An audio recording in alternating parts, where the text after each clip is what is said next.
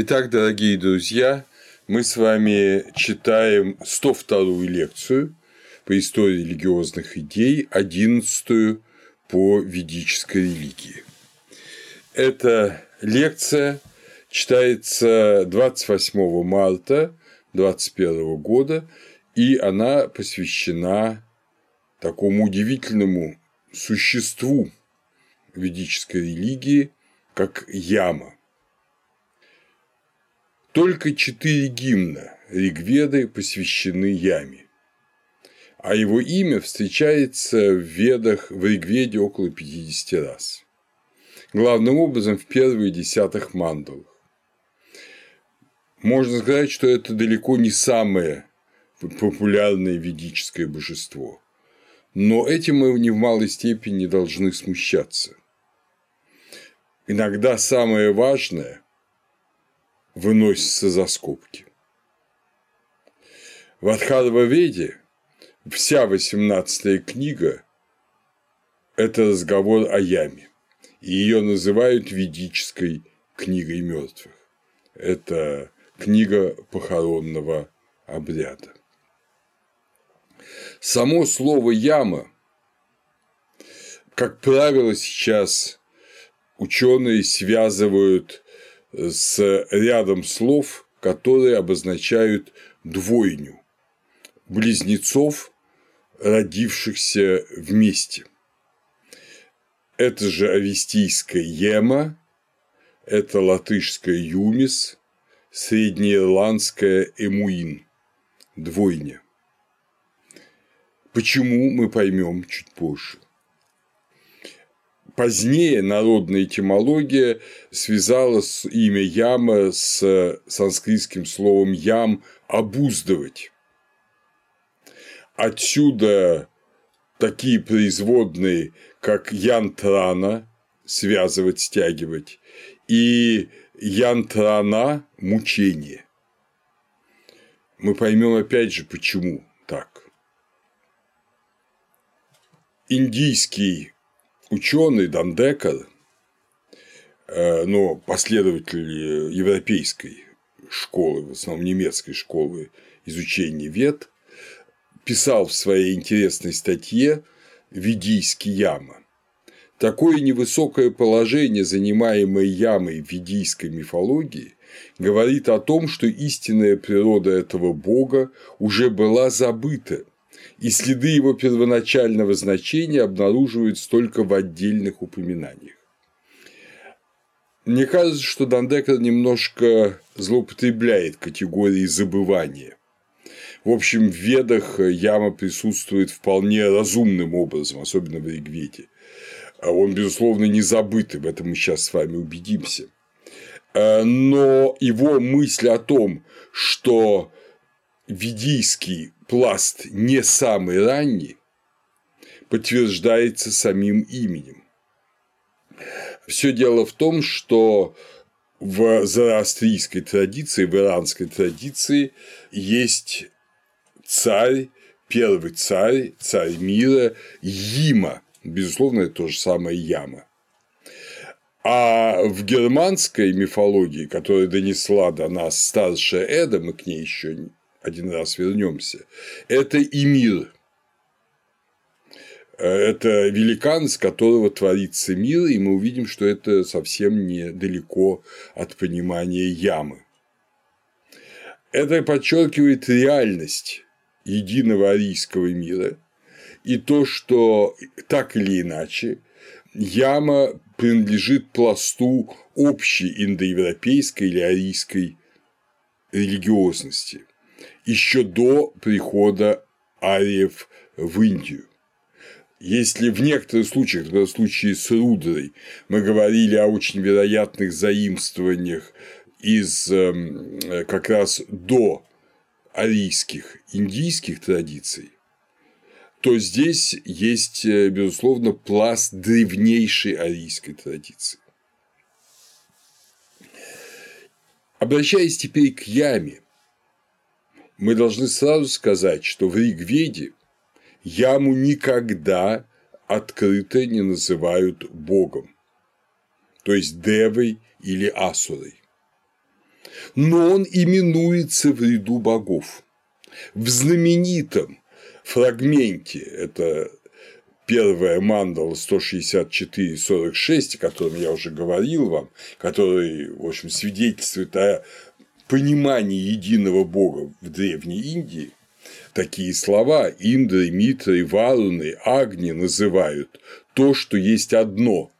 Вдохновенные называют многими способами. Агни, Ямой, Материшваном называют. То есть вы видите, среди великих богов Индры, Митры, Варуны, Агни, таинственное имя Материшванда, растущий в чреве матери, обычно это эпитет Агни, как я уже объяснял в прошлой лекции, присутствует и яма. То есть он один из великих, но его не называют Богом. Яма, не будучи Богом, поименован в ряду высших божеств. Когда рядом упоминаются Яма и Варуна как личности, которым идет умерший, Варуна подчеркнуто назван Богом, а Яма нет. Вот это известное место из 14-го гимна заупокойного гимна 10-й мандалы Ригведы, 7-й Рич, обращение к умершему. «Ступай, ступай прежними путями, куда прошли наши древние отцы. Обоих царей, радующихся поминальной жертве, Яму и Варуну Бога, ты должен будешь увидеть». То есть ты увидишь двоих, но один из них Бог, а другой нет.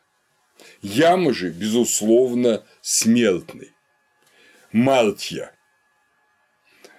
Употребляется вот эти производные от слова смерть, да, слова.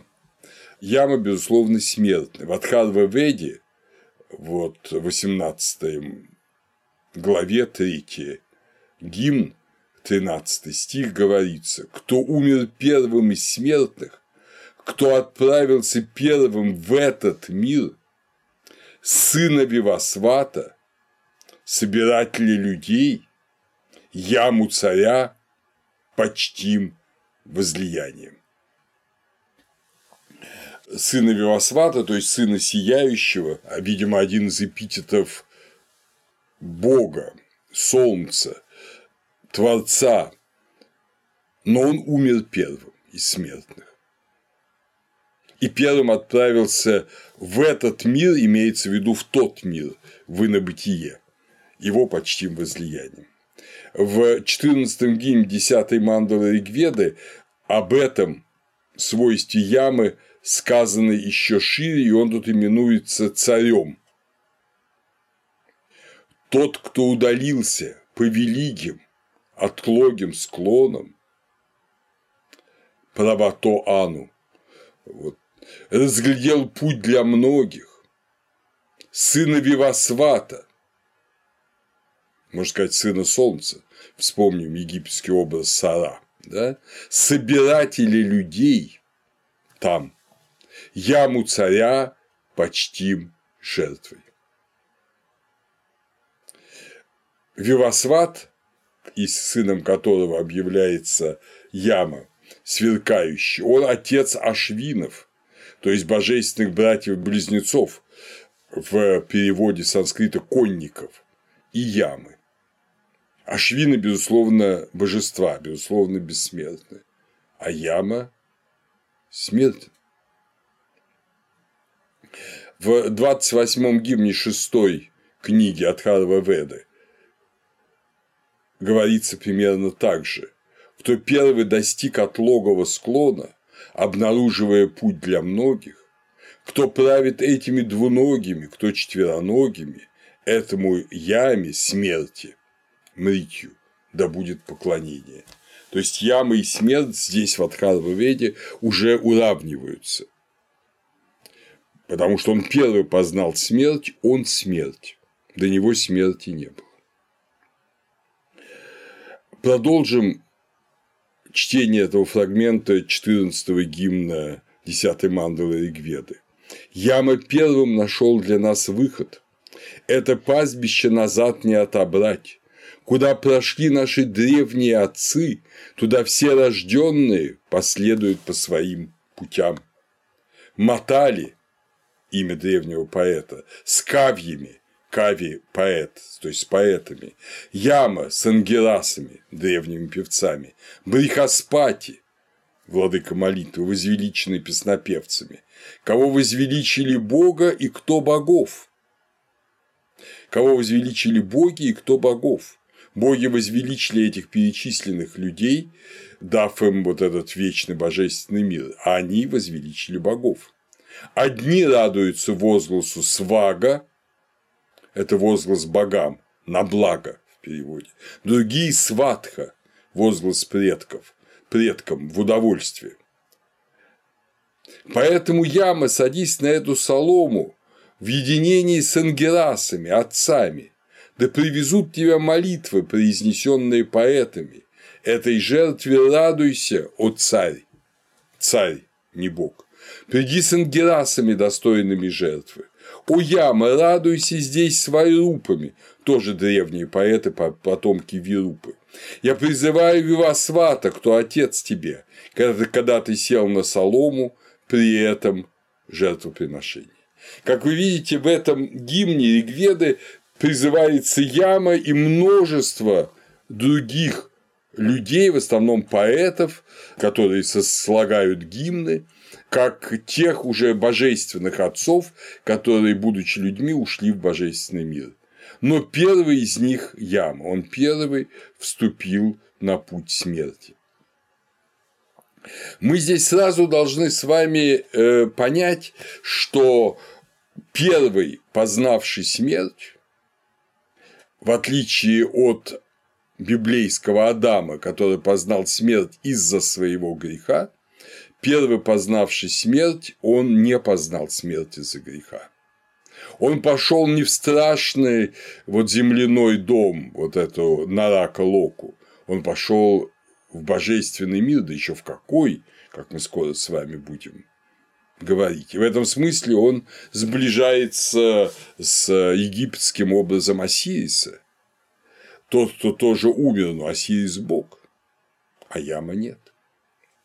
Сейчас мы будем с вами видеть целый ряд интереснейших и важнейших отличий, которые даже часто не замечают э, исследователи. Яма – тот, кто принимает умерших, ибо и сам первый из них. Хотя его отец Вивасват, а мать Саранью, как говорится в 17-м гимне 10-й мандалы Ригведы, оба это, этот гимн посвящен вообще браку Вивасвата и Сараньи. Оба бессмертные, Саранья, то есть убегающая, это дочь Тваштара, Творца, а убегающая, потому что она потом убежала от Вивасвата, и ему создали другую девушку в жену аналогичную Саранье, но смертную. Это особый разговор, и об этом позже. Так вот, э, Саранья родила Вивасвату Яму Ашвинов, и в другом месте в Ригведе, в десятом гимне десятой мандалы, мы его будем читать в конце лекции, родителями Ямы названы Гандхарва, благоуханны, и Апсара, водяная женщина. Обычно ученые говорят, что вот это другой вариант, другая версия, но ничего подобного.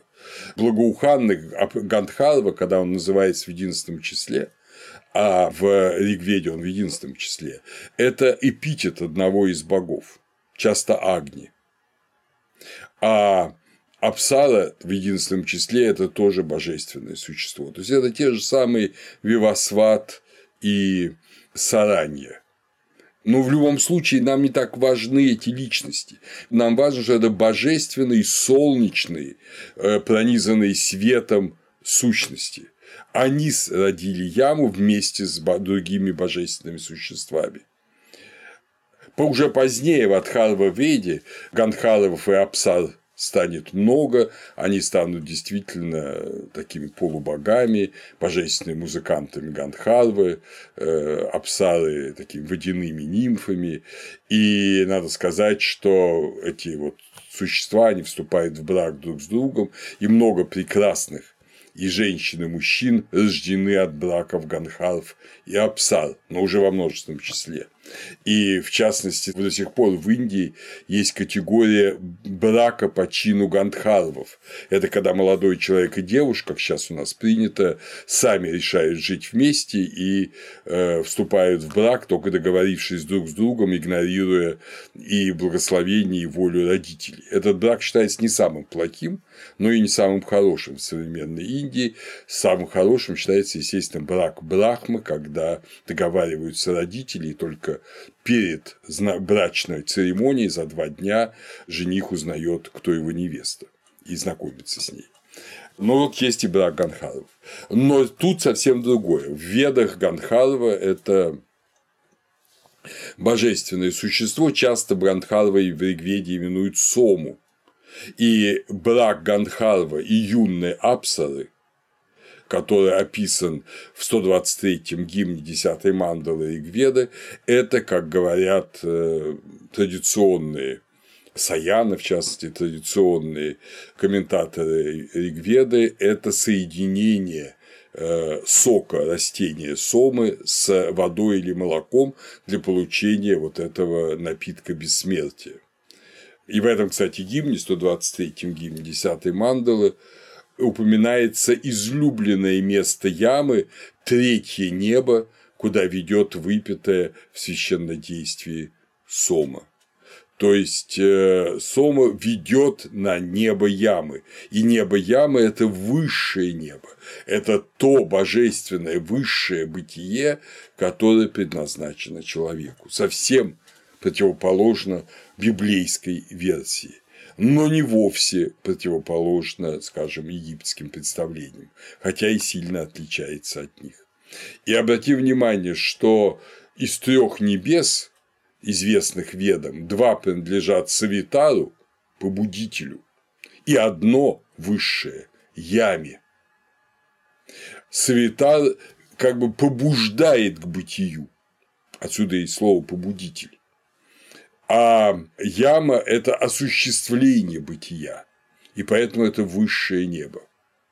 Э, в 35-м гимне первой мандалы, в шестом стихе мы читаем «Три неба, два лона Савитара, одно с мужами-победителями в мире ямы, все бессмертное покоится на нем, Савитаре, как колесо на чеке.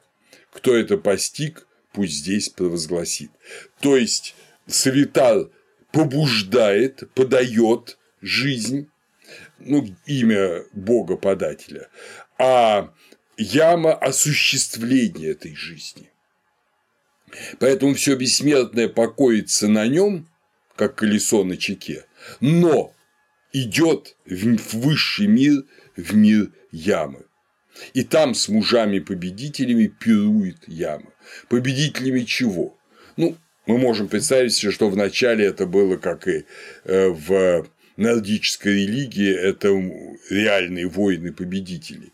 Но уже в ведический период победа понимается не как военная только победа, но как победа правды, утверждение Риты. И об этом мы еще поговорим. В шестой книге 93 гимн от Харва Веды говорится о яме. Яма – смерть, убийца зла, разрушитель. Посмотрите, не негативные коннотации, а позитивные. Он смерть, потому что он сам умер. Но он убийца зла и разрушитель неправды и зла.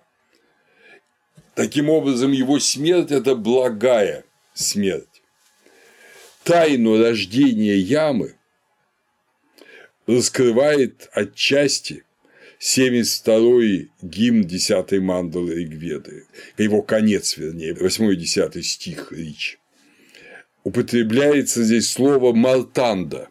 Малтанда – это, ну, по обычной интерпретации, это то, что происходит из мертвого яйца – то есть то, что рождается мертвым, ну или обреченным на смерть. Образно. Малтанда – это из мертвого яйца. И вот как звучит этот стих. Вообще мы должны понять, что веды – это как и гимны нордические, да, как и старшая Эдда, это довольно зашифрованный текст. И скоро мы даже найдем объяснение этому из самих ведических текстов. Я ваше внимание на это обращу. Поэтому, конечно, такие образы не совсем прозрачно ясны. Итак, читаю это окончание 72-го гимна 10-й мандалы. Восемь сыновей у Адити, которые рождены из ее тела. Значит, Адити, как вы помните, беспредельная. Выйти из тела Адити – это значит вроде бы обрести беспредельность, безмерность, ну уж понятно, бессмертие. Семерыми она присоединилась к богам, Мартанду отбросила прочь.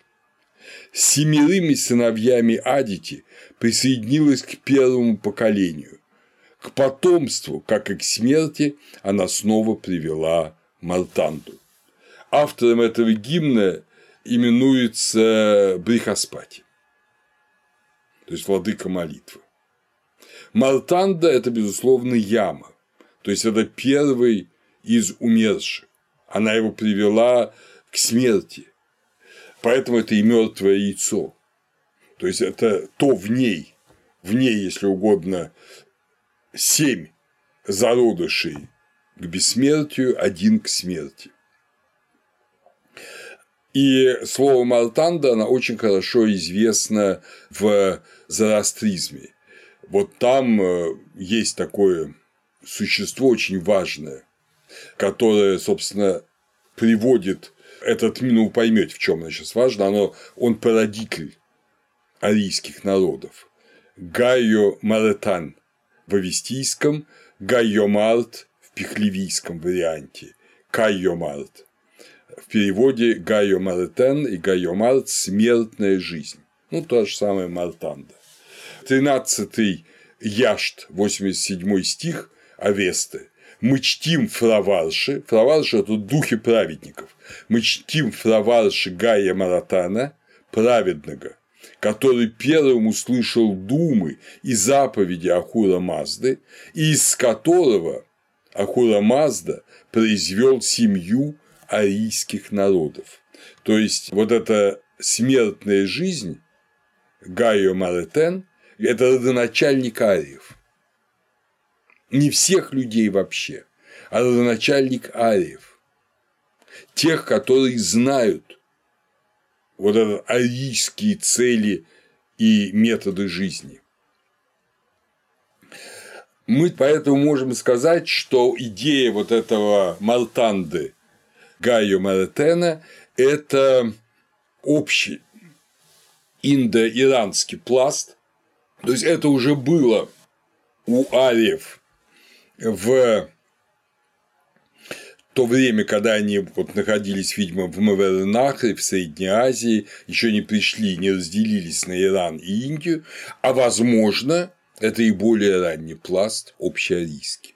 То есть яма – это общеарийский их родоначальник. При этом надо помнить, что любому человеку не хочется умирать, ему хочется пожить. Поэтому слова «отправиться по пути ямы» они и, с одной стороны, положительны, потому что это путь к благой смерти и к бессмертию, но одновременно это все таки путь к смерти. И поэтому в некоторых ведических текстах мы читаем, что уходить путем ямы ну, не надо спешить. Значит, в 38-м гимне первой мандалы говорится «Да не будет певец наш нежеланным, как дикий зверь на пастбище». Ну, опять же, понятно, что дикий зверь на пастбище совсем нежеланен. Да не отправится он по пути ямы, то есть да не умрет он. Мритью смерть – это посланец ямы. Антака, кладущий конец завершающий, посланец ямы, и одновременно это эпитеты самого яма. В 97-м гимне 10-й мандалы есть такое выражение, тоже соединяющее варуну и яму. Петли варуны, колодки подбиши, ямы. То есть э, то, что ловит человека, приводит его к смерти. Но здесь мы с вами открываем новую страницу, до этого нам неизвестную в истории религии. В восьмом гимне одиннадцатой книги э, Адхарва Веды мы читаем слова, которые уже отчасти мы вспоминали, когда говорили о 90-м гимне 10-й мандалы, так называемой Пуруши Шукти. Помните, когда из жертвоприношений человека создан мир? Тот, кто знает человека, считает – это Брахман. Ведь все божества сидят в нем, в человеке, как коровы в хлеву. Это можно понять, конечно, и в том смысле, что любой человек, если он тем более праведный, в нем пребывает Бог или все божества. Но Джейминия Упанишада Брахмана утверждает больше. Человек – это праджапати, владыка созданий. Человек – это год, утверждает Шатапатха Брахмана и рассказывает историю творения, в которой, как ни странно, во главе стоит человек или риши, провидцы, учителя. И употребляется понятие саптариши – семь провидцев, э, известно из Вет и из всего позднейшего эпса. Вот я позволю себе из Шарапатха Брахманы прочесть этот фрагмент. Он довольно большой, но очень важный из э, шестой книги, начала шестой книги Шадападха Брахмана. Поистину, несущим было в начале это. Поэтому и спрашивают, чем было это несущее? Это несущее было в начале Риши, то есть будем переводить, было провидцем. Поэтому и спрашивают, кем были эти провидцы? Поистине провидцы – это праны, Праны, прана – это дыхание, и дух, и жизнь в Индии, ну, как и у нас, да, дух животворящий. Поистине эти провидцы – это дух жизни, ну, можно так перевести так как они до этого, желая этого, были изранены усилиями и подвижничеством тапосом. Они подвижники, Это здесь игра слов. Риш и рвать, ранить, и риш-то поврежденный, израненный, одновременно риша – это провидцы. Дыхание в середине, то есть прана, поистине есть индра. Он воспламенает эти дыхания в середине силой. Так как он воспламеняет, он индха, Индха воспламеняющий. Поистине он Индха воспламеняющий. Его называют Индрой тайна, ибо боги любят неявное.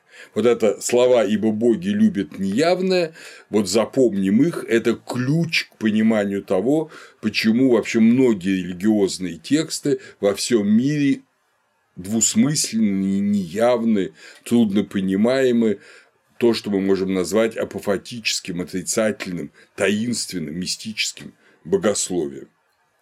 Боги любят неявно. Праны, то есть э, вот эти духовные сущности, ириши одновременно, воспламенившись, создали из себя семерых разных людей.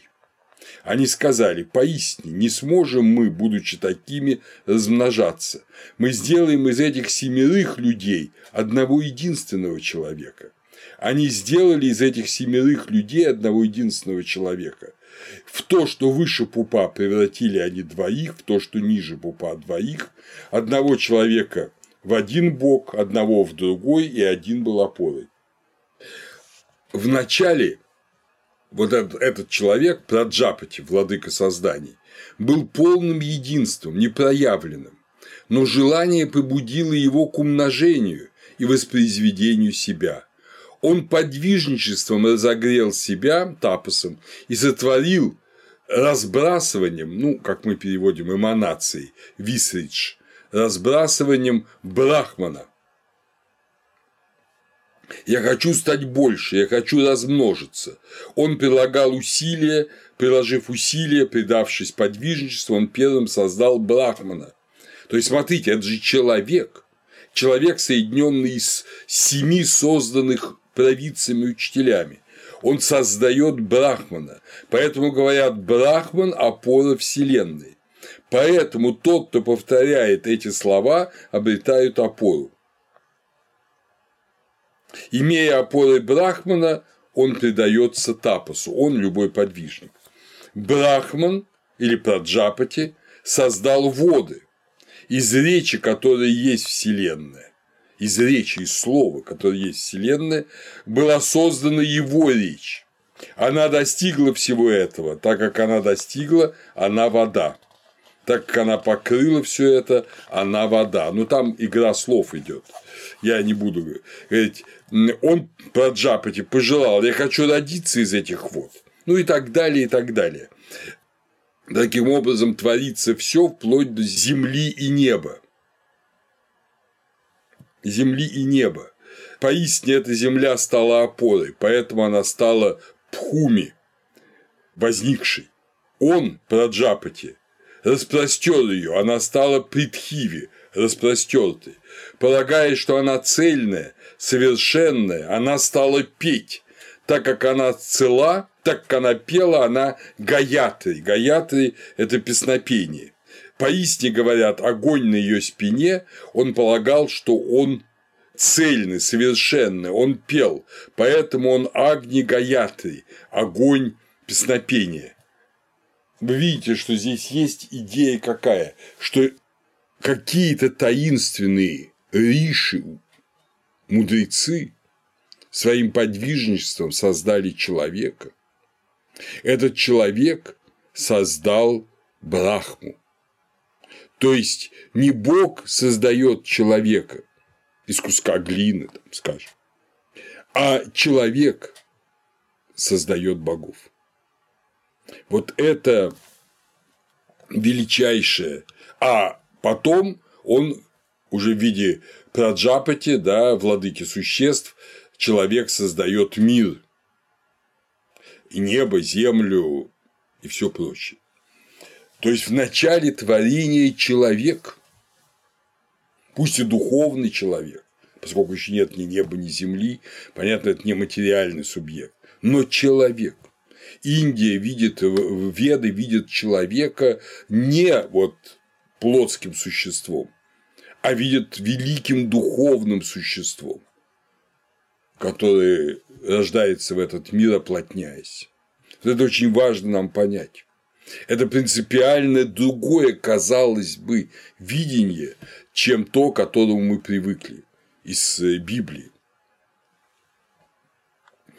И не случайно, кстати говоря, в Египте нету рассказа о творении человека. Эта тайна убрана, ее вообще нет. Нет первой пары, нет Адама и Евы в Египте то, что есть в Библии, и то, что есть, ну пусть творение семи пар в шумерской традиции. Вот это Шарапатху Брахману перевел к сожалению, здесь другой перевод я вам читал, но лучше пользоваться этой книги просто нет.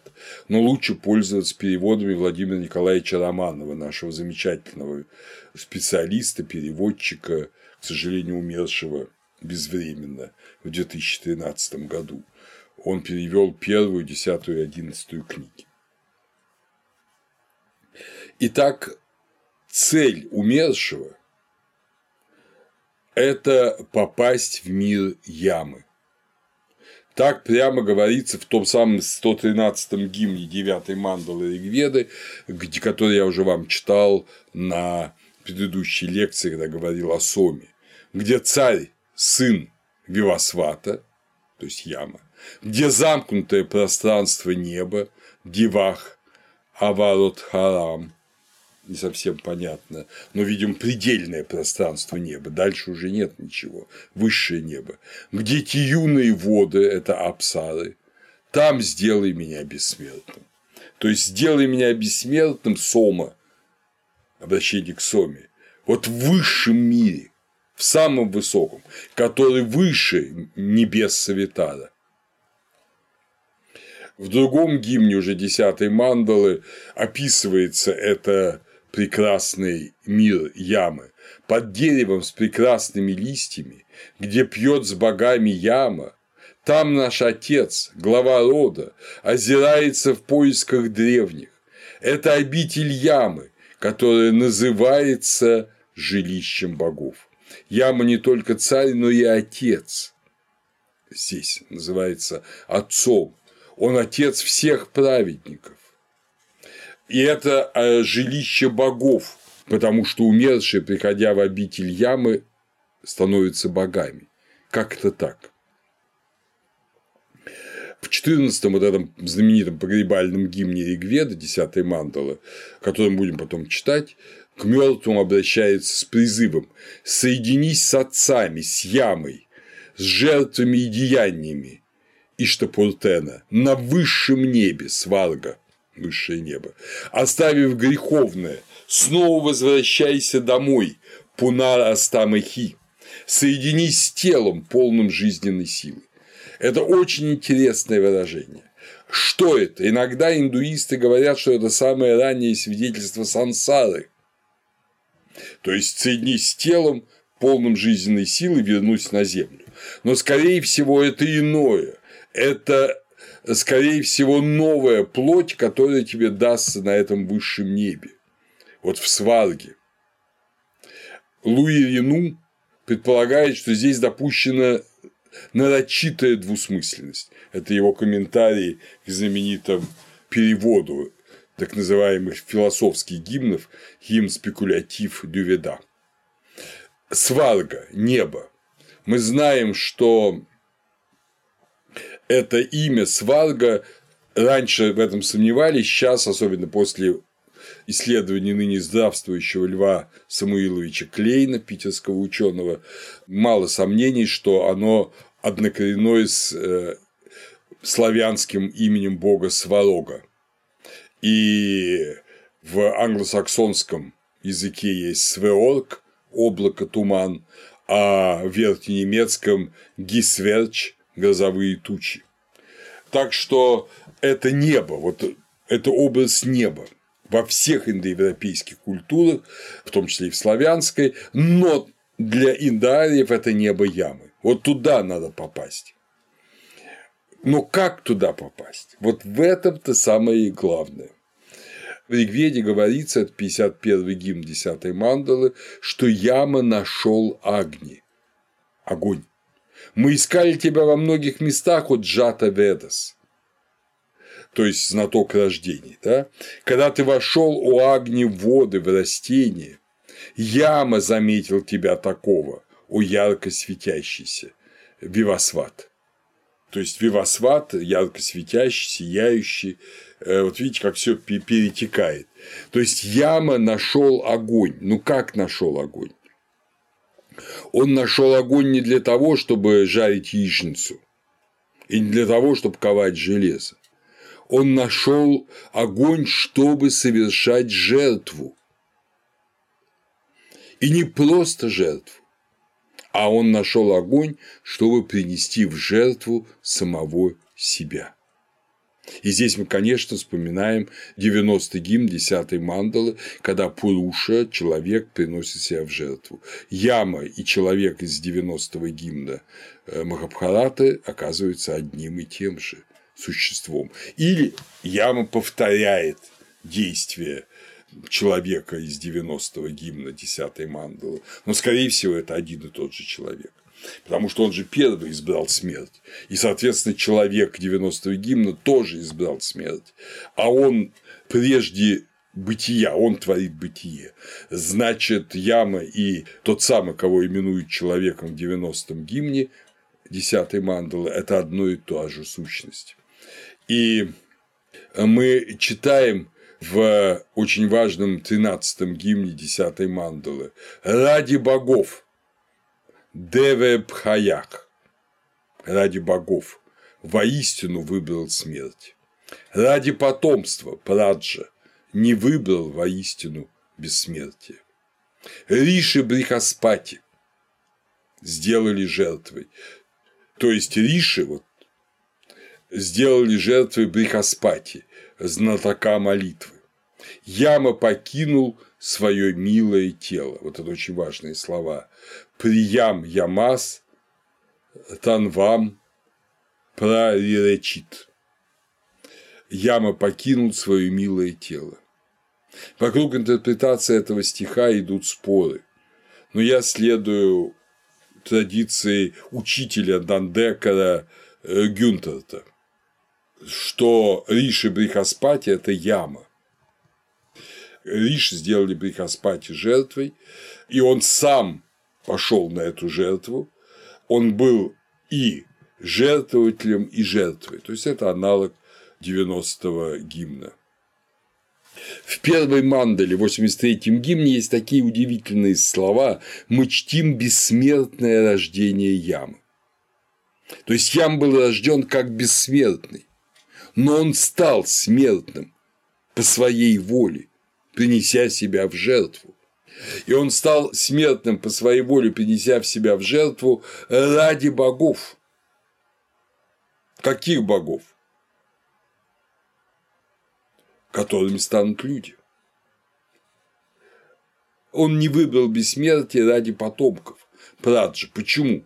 Не просто, чтобы от него рождались какие-то еще люди, а потому что он открыл потомкам через свою смерть путь в бессмертие.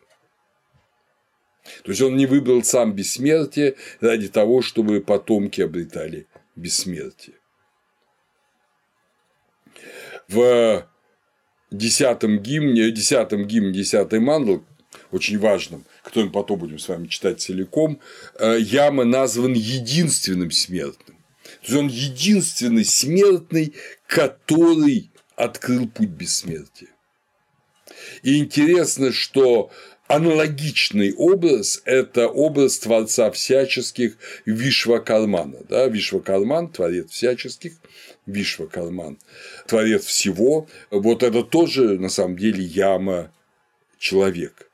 О Вишвакарман, сам принеси в жертву свое тело, укрепляя его. Опять же, несколько двусмысленная фраза, но она абсолютно ясно звучит в 90-м гимне 10-й мандалы, который я вам уже читал, который вы можете опять прочесть, чтобы вспомнить, что первоначальный, первичный человек приносит в жертву свое тело, себя, то есть уходит из своего милого тела, укрепляя его то есть он создает таким образом мироздание и путь к бессмертию. Дандека уже пишет, что второй гимн, то есть 90-й гимн 10 мандалы, можно назвать лишь более детализированным, усложненным жреческим вариантом первого гимна, 13-го гимна 10 мандалы. И важно, что человек приносит себя в жертву, и из этой жертвы творится мир. Вы помните, что 90-й гимн начинается словами «В начале рожденный человек», «Агратах Джата Пуруша», «В начале рожденный человек». Однако этот человек отказался от бессмертия и стал Мартия, смертным ради создания мира. Если бы он не отказался бы от бессмертия, он бы не создал мир. Поэтому он назван властвующим над бессмертием. Амрита Твасья Ишана, властвующий над бессмертием. Он может отказаться от него. То есть тот, кто владеет бессмертием, может отказаться от него. Поэтому он властвует над бессмертием. Смерть не наказание, а путь обретения бессмертия. Тот же Дандекер пишет в этой своей статье «Яма наделен ведок настолько человеческими чертами, что трудно поверить, будто здесь имеет место обычный антропоморфизм». Об этих человеческих чертах мы еще поговорим, но это правильно. То есть это не, не уподобление Бога человеку, это специальное, усиленное, многократно повторенное слово человек. В начале человек. Яма и нашел жертвенный огонь и сам себя принес в жертву на этом огне, и тем самым создал человечество. В действительности, замечает Дандекер, яма в ведийской мифологии обладает особой бога-человеческой природой. Это его слова, запомним их пока. Да, и первое поколение после ямы – это ангерасы, певцы и мудрецы. Ангерас в единственном числе один из семи мудрецов, и ангерасы как множество – это первое поколение после ямы.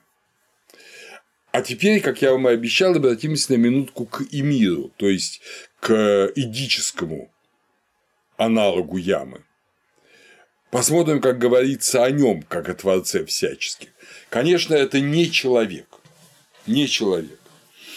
В начале времен, когда жил и мир, не было в мире ни песка, ни моря, ни волн холодных, земли еще не было, ни небосвода, бездна зияла, трава не росла. Это старшая эда порицание Вельвы, колдуньи.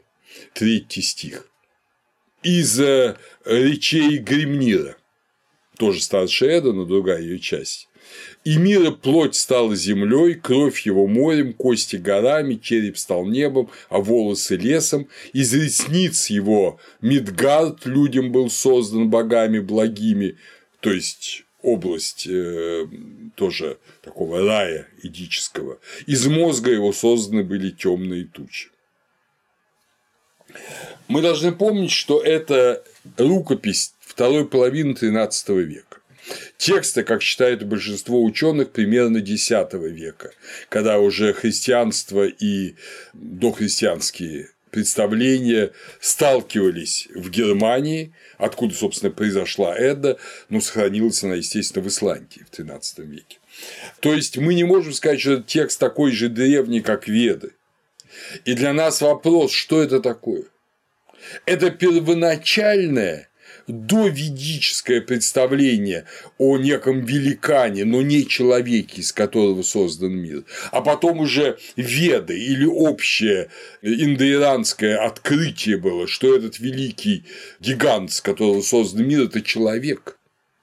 Или же это вторичное ну, как бы деградация этого представления, потому что трудно себе представить человека в начале времен. Ведь даже вы, дорогие друзья, когда сейчас слушаете, вы трете лоб, говорите, как это можно? Это настолько непривычно. И поэтому древние германцы уйдя опять, в общем, в самые примитивные язычество и шаманизм, они э, упростили модель. Человек из нее исчез. И человек сам из себя творит мир – и когда мы понимаем, что в конечном счете мы люди, и этот мир это одно и то же, и мы создали его, это накладывает на человека совершенно другие обязательства, совершенно другое мировидение, чем тогда, когда человек просто одно из творений, да еще и довольно поганое. Так что мы не знаем этого, дорогие друзья. Но важно, что предание старшей Эдды и 90-й гимн 10-й мандалы Ригведы и учения о яме, они имеют, конечно, общее, нечто общее. Но что, от чего и когда сказать трудно. Но скажу от себя. Мне кажется, что старшая Эда – это все же деградация первоначального знания а не его сохранение. Да и несколько тысячелетий в шаманской среде хранить первоначальные знания было практически невозможно. Деградировал народ, деградировала культура, деградировала вот эта варновая система, если она была. Э, она была, видимо, потому что какие-то ее аспекты есть и у осетин, и у кельтов. Все это деградировало до крайности, но понятно, что деградировало и это величайшее знание о человеке как Творце мира через самопожертвование. Интересно, что какие-то отблески этого есть и в Китае. Это история о Паньгу. Подробнее можете у Евсюкова прочесть «Мифология китайского неолита», книга, изданная в Новосибирске в 1988 году. Там подробно эти несколько мифов о Паньгу э, разбираются. А вообще вот это представление о изначальности, изначальности ямы – это особенно его особенным его таким апологетом был Герман Гюнтер, учитель Дандекера, который умер в 1948 году, который вот предполагал, что вот такая индо-иранская и арийская религиозность – это специфика, специфика арийская, отличающая его, да, он отдавал дань каким-то, может быть, российским представлениям, свойственным не только нацистам, но и вообще Германии первой половины XX века, он родился в 1986 году, вот, но он, тем не менее, как ученый последовательно выделял эту специфику индоевропейского религиозного сознания.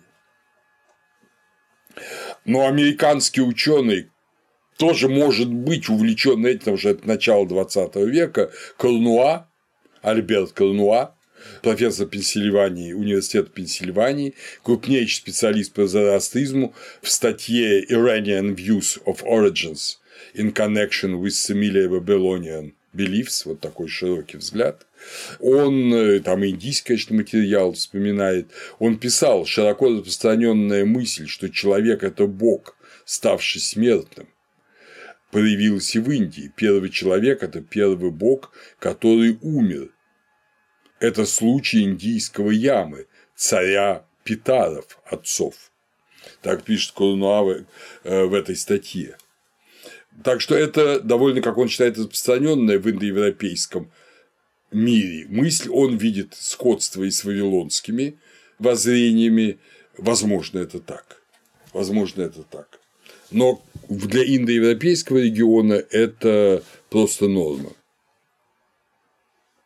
Принеся себя в жертву и создав мир, Яма стал вровень с богами, вровень с девами и асурами. В Тайтирии Самхите говорится, о, Яма стал таким, как мы, говорят боги. И здесь надо вспомнить определение такого исследователя Дандоя, который пытался противопоставить индийское понимание европейскому. Он пишет, резон дета западной философии – объяснить и рационализировать природу, и в конечном счете Бог был введен в качестве замкового камня философского знания, в качестве первопричины и перводвижителя. То есть главное рационализировать природу, а Бог как замковый камень. С другой стороны, восточная философия началась с принципа трансцендентного бытия и затем пыталась объяснить мир или существование относительных и обусловленных существ в понятиях абсолюта. Мы говорим, пусть погибнет все остальное, но реальность мира должна остаться. Ведантист говорит, пусть погибнет все остальное, но высшее парабрахма должно остаться тем, чем оно является – вечной, самосущей, несвязанной полнотой бытия. Вот это ум заключения из э, его статьи Дандоя, эссе э, по доктрине нереальности мира в Адвайте, Калькута, 19 год. Но важно отметить, что вот это позднейшая рационализация – да, в Адвайта Веданте думали так. Но в ведической Индии думали совершенно иначе. И они предлагали третий вариант. Не мир, который ценен и Бог как его создатель. Не мир как э, иллюзия и Бог как единственная реальность, а человек как создатель мира через жертвоприношение вставший через свою смерть вровень с богами, добровольно отказавшись от своей божественности ради творения мира, это абсолютно другое видение. То, что ради творения мира первый человек отдает свое милое тело в самопожертвование, это потрясающее арийское, э, индоевропейское открытие, ну, если угодно, видение. И отсюда, кстати, образ мужского женского единства.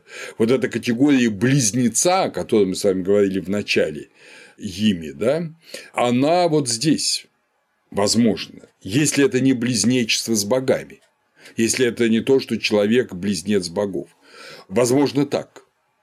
Но обычно ученые говорят иначе, специалисты, и вот тот же Дандека, и Грюнтер, что это единство мужского и женского начала. Потому что первоначальный человек он имеет в себе все, он имеет в себе весь мир, ну и основополагающую дихотомию мира – это разделение на мужское и женское, из чего, собственно, и происходит рождение всего. И если, как вы помните, в Библии Бог создает женщину из мужчины, то в 90-м гимне 10 мандалы человек из себя создает вирадж, женскую форму, вирадж сияющая, да, женскую форму, а от вирадж, которая родилась от него, родился вновь человек. Понимаете, вот такой удивительный образ. Мужчина создает женщину, женщина создает людей. Мужчина, женщина. Вот это представление о двуполости первого человека, оно довольно распространено, оно есть и в Греции, это Фанес Орфиков, это Зурван в позднем зороастризме. В Брихадараньяке Упанишаде я напомню вам, что Брихадараньяка Упанишада – это последняя 14 часть Шатапатха Брахманы. Вот в Брихадараньяке Упанишаде говорится «Поистине Атман не знал радости, Поэтому тот, кто одинок, не знает радости. Он захотел второго. Он стал таким, как женщина и мужчина, соединенные в объятиях. Он разделил себя на две части. Тогда произошли супруг и супруга. Поэтому мы подобны половинкам одного куска, так сказал Яджнавалки. Яджнавалки традиционно считается автором Шатапатха Брахманы. Поэтому пространство это заполнено женщиной, Вирадж. Он сочетался с нею, тогда родились люди. Потом женщина, рассказывается, дальше меняет формы, там, скажем, она сказала, как так? Я его сестра, а он со мной обходится как с женой да, он же создал Атман, и э, Атман одновременно Яма. Ну, для Брихнараки Упанишад уже важна категория Атмана. И я, говорит, от него спрячусь. И она превращается в лошадь. Тогда Атман превращается в коня, и так рождаются кони, она превращается в корову, а он в быка, так рождаются, естественно, коровы и быки. И в конечном счете там так она превращается во все, убегая от него, прячась от него, и так появляется все. И самое замечательное это в конце упоминание, что вплоть до муравьев то есть до таких маленьких существ все создано. А какой вывод из этого? Что все в мире человечно и все в мире божественно. Что между муравьем и человеком и Богом нет принципиальной разницы. Вот это особенность ведического понимания, возможно, общего арийского понимания. Особенность, которая не характерна казалось бы, для э, семитических религий. Также в, в Катхака Самхите говорится про Джапати, не найдя себе пары, стал двуполым. Стал и мужчиной, и женщиной. И надо сказать, что этот образ двойственности, он есть и в Ведах, это Яма и Ями, его сестра, Има и Ямак, сестра и жена. И отсюда у персов традиция королев царского брака на сестрах. А мы видим, что у Ямы совсем иначе. Это также в Персии Мартья и Мартьянак, то есть смертный и смертное. А у Эмира нашего с вами э, старшей Эды, у спящего и мира, и мира из подмышек вышли девочка и мальчик, которые породили человечество. То есть мы видим, что на самом деле и мир это позднее, но сохраненное воспоминание о древнем. В то же время в 90-м гимне говорится о том, что, помните, первоначальный человек тысячеглавый, тысячеглавый, то есть это человечество, актуальное или потенциальное мы не знаем. Он станет ли тысячеглавым или он уже тысячеглавый? Видимо, уже. То есть речь идет о том, что в неком э, нематериальном смысле, потому что мир еще не создан, человечество уже было. И в этом смысле мы, конечно, можем всегда вспомнить эту египетский образ того, что человек был создан до создания мира, до неба и земли, но создан Богом. А здесь он сам создает богов. В Брихадараньяке Упанишаде прямо говорится, в начале все это было лишь атманом в виде человека. Атманом в виде человека. Вот этот образ, когда атман рождает все существа, помните, сначала он создал себе супругу, Вирадж, и потом рождает все существа через нее. В Брихадараньяке 1.4.1 подчеркивается, он в виде человека. То есть дух Атман, абсолютный дух, он в виде человека. Это арийское э, представление, казалось бы, полностью отлично от семитического, где Бог первичен, а человек строго вторичен.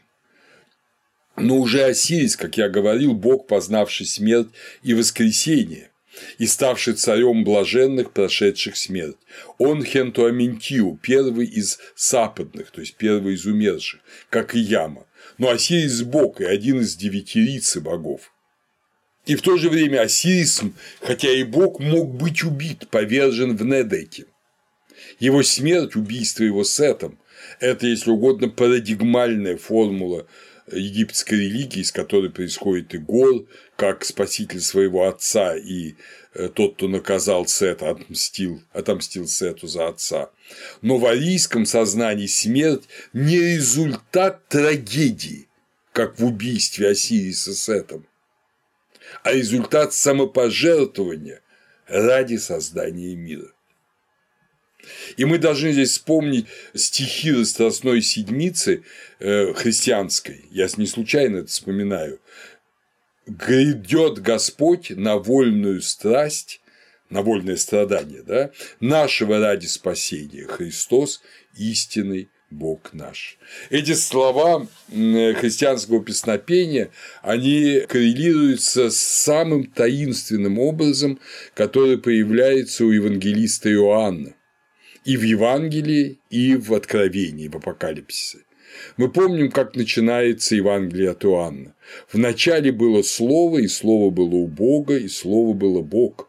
Оно было в начале у Бога, все через Него начало быть, через Слово, и без Него ничто не начало быть, что начало быть. В нем была жизнь, и жизнь была свет человеков и свет во тьме светит, и тьма не объяла его. Мы видим, мы всегда знаем, что это очень красивые слова, но мы не до, не до конца всегда отдаем отчет в этом. Что свет – это жизнь, это, понятно, сияние, это сияние людей. И это было с самого начала, и оно было у Бога, это Слово Божье, и оно было Богом. И через него все было создано. Вот когда ведические арии настойчиво говорят, что через гимн, через песнопение Гаятри да, создан мир, это ведь что-то похожее. Это тоже через слово, словом создан мир. И дальше мы читаем дальше эту первую главу Евангелия от Иоанна. «Был свет истины, который просвещает всякого человека, приходящего в мир. В мире был, и мир через него начал быть. И слово стало плотью и обитало с нами, полной благодати и истины, и мы видели славу его, славу как единородного от Отца. Иоанн видел Слово, он был любимым учеником Христа, но Слово стало плотью, а оно было у Бога. И а в Откровении, в 13 главе, 8 стих, говорится «Агнец, закланный от создания мира». В Откровении, в Апокалипсисе несколько раз Христа именуют Агнцем. Агнцем закланным. Например, в 5 главе 6 стих. Слово от создания мира, Ну, во-первых, конечно, это косму, это мир как космос. И основание сотворения начала – это специфически новозаветное употребление слова «катаболи», которое обычно употреблялось раньше как полагать основания чему-либо сбрасывать вниз, э, вносить деньги даже э, катабаллу. Но э, для Нового Завета это сотворение.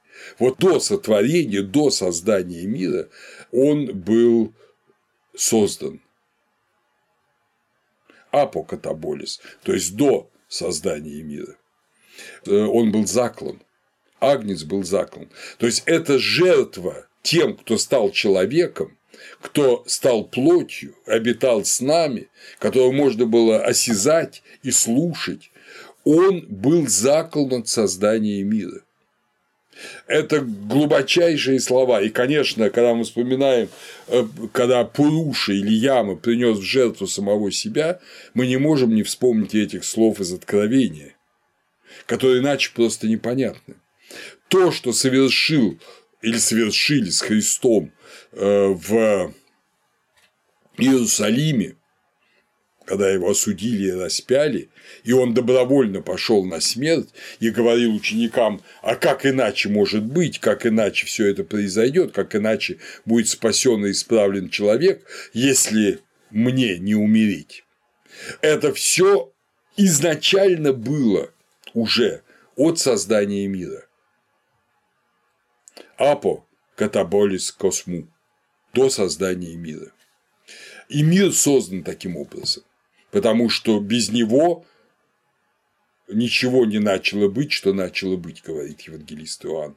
То есть он видит эту идею изначальной жертвы человека самим собой.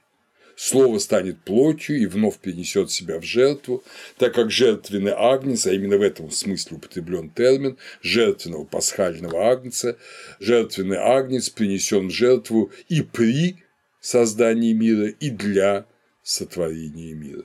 Вот такой глубокий смысл, и вдруг неожиданно вот это семитическое, семитический образ которого, кстати, нет в Ветхом Завете, он появляется в Новом Завете, этот образ соответствует каким-то прозрениям древних ариев, когда человек стоит в начале мира и принесен в жертву, вернее, сам себя принес в жертву, и таким образом творится мир. А соответственно, для чего это все говорится? Не ради праздного любопытства, это говорится для того, чтобы обычному человеку, вот, который вот из плоти и крови, который находится в этом мире, обычному арию, достичь этого мира ямы, достичь мира того, кто первым принес себя в жертву. И как это сделать? Не случайно в Ригведе в 18-м гимне, тоже погребальном, 10-й мандалы, говорится там, автор этого гимна по анакромане – это Санкусука из рода Ямы. Пусть Яма построит тебе жилье. То есть Яма тебе построит эту вечную жизнь. Наш индолог, знаменитый мой учитель Всеволод Сергеевич Семенцов э, в своей книге, которая стыдливо была в советское время названа не им, а редактором, проблема интерпретации брахманической прозы, а он сам хотел его назвать брахманическим ритуалом, изданный в 1981 году, он пишет «Идея правильности закона, пути таким образом неразрывно связана с правильным упорядоченным течением жертвоприношений, которое воспроизводит правильность чередования явлений природы космического ритуала согласно уже воззрениям Ригведы. В чем здесь смысл? Жизнь человека – это самопожертвование. Это агнихотра, то есть это огненное жертвоприношение. Все, что делает человек, потом это будет, все Упанишады будут на этом построены. Но человек всю жизнь живет, принося себя в жертву. Грубо говоря, не ради себя, а ради мира и другого человека. И последняя огнехотра, правильная, это кремация. Огонь погребального костра берется от огня очага, от жертвенника, который одновременно и используется для приготовления пищи и для совершения домашних жертвоприношений. И человек повторяет путь приносимых им жертвоприношений. Те возлияния на огонь самыми безобидными вещами, как там молоко, масло, вода даже, все это на самом деле лишь образы того первичного жертвоприношения, которое совершил над собой человек, яма, и которое совершает человек в момент смерти. Уже Шатапатха Брахмана говорит о круговороте Огнехотры. Это из этого возникает учение о пяти огнях, панчагни, но тогда уже есть вот идея сансары. В изначальном принципе, изначальный принцип – это раз и навсегда ты умер, поскольку ты приносил здесь жертвы, ты сам становишься жертвой, и ты переходишь в божественный мир, в мир ямы. В Ведах, в отличие от более позднего периода, существует знание и захоронение в земле и кремации, то есть оба варианта погребения или как бы ухода из жизни соседствуют друг с другом. Во время кремационного ритуала священник говорит, ты стал предназначен для жертвы, да узнают отцы, что ты ушел. Собери свое тело по суставам, молитвами я составляю части тела твоего. Вот это восстановление тела Пинда Дана Э, который совершается путем определенных жертвоприношений из таких шариков риса или пшеничной муки, это восстановление тела по ту сторону погребального костра. То есть тело не уничтожается как ненужное, как малозначащее, как э, только темница или как грязь какая-то, да, вот. Тело бесценно, и проходя через огонь, оно восстанавливается в мире ямы. Яма не потерял свое тело, милое, он восстановил его, и это тело весь мир. И каждый человек, умирая, восстанавливает свое тело, становясь тоже всем миром, и оставаясь при этом собой. Теперь наступило время посмотреть на первую часть кремационного гимна от Харва Веда, и мы его прочтем – то мы много об этом говорим. Вот теперь мы как бы переносимся в мир ведических ариев. Подымитесь к прародительнице, о знатоки всех существ. Так уминует умершего. Я подымаю вас вместе путями исхоженными отцами. Увез жертвы тот отправленный, что увозит жертвы, это огонь соединившись, поместите его, принесшего жертвы, в мир благих деяний. Боги, времена года готовят жертву, возлияние, жертвенные дары, ложки, жертвенную утварь. С ними иди по путям, исхоженным богами, по которым идут в мир неба, принесшие жертвы. Взгляни хорошо на путь закона, по которому идут ангеласы. Вы помните, что это дети ямы, творцы благих деяний. Иди на небо теми путями, где адитьи, то есть беспредельные, да, вкушают мед, растворись на третьем небосводе, то есть на небе ямы. Три шумных орла находятся на спине верхнего небосвода, на поверхности, небесные миры, пропитанные амритой, бессмертием. Пусть дадут жертволю надоить питание и силы. Ложка масла поддерживает небо. Разливательная ложка, воздух, совершается жертвоприношение. Жертвенный ковш держит землю, опору. Для меня жирноспинные небесные миры пусть дадут надоить жертвователю любое желание. О жертвенный ковш, подымись на землю, кормящую всех. О воздух, ступай, О, разливательная ложка, о, ложка для масла, иди на небо вместе с жертвователем, с маленькой ложечкой, как с теленком, надаи себе все стороны света, набухший, невраждебный, то есть весь мир как жертва, которая дает силы, жизнь, как пища, э, тело, новое тело умершему. Они проходят бродом через отлоги и склоны, те, что зовутся великими, по которым ходят свершители жертв, творцы благих деяний. Там установили они мир для жертвователя, когда приводили в порядок стороны света и всех существ. Кстати, отлоги и склоны – это постепенный спуск или подъем, если угодно, в небесное и на бытие. Путь Ангерасов – восточный огонь, путь Адитьев – огонь домохозяина, путь жертвенных даров – южный огонь.